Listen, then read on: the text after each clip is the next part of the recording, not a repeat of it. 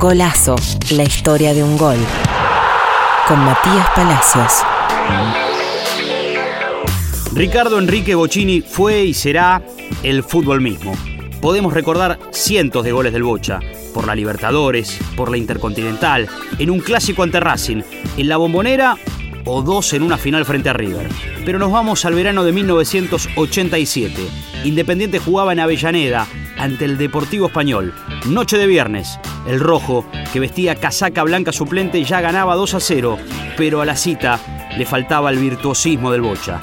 El 10, con su elegancia, arranca con la pelota en la mitad de cancha y con su paso de bailarín empieza a gambetear.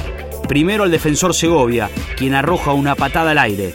Después se enfrenta con el arquero catalano, quien desesperado sale hasta la puerta del área pensando en que se puede cortar la inspiración del Bocha. Un iluso. El Bocha amaga a ir para afuera y va para adentro.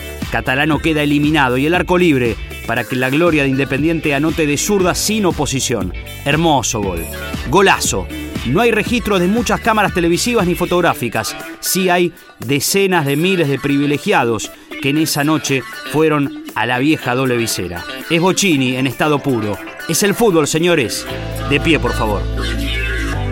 Golazo, la historia de un gol. Con Matías Palacios.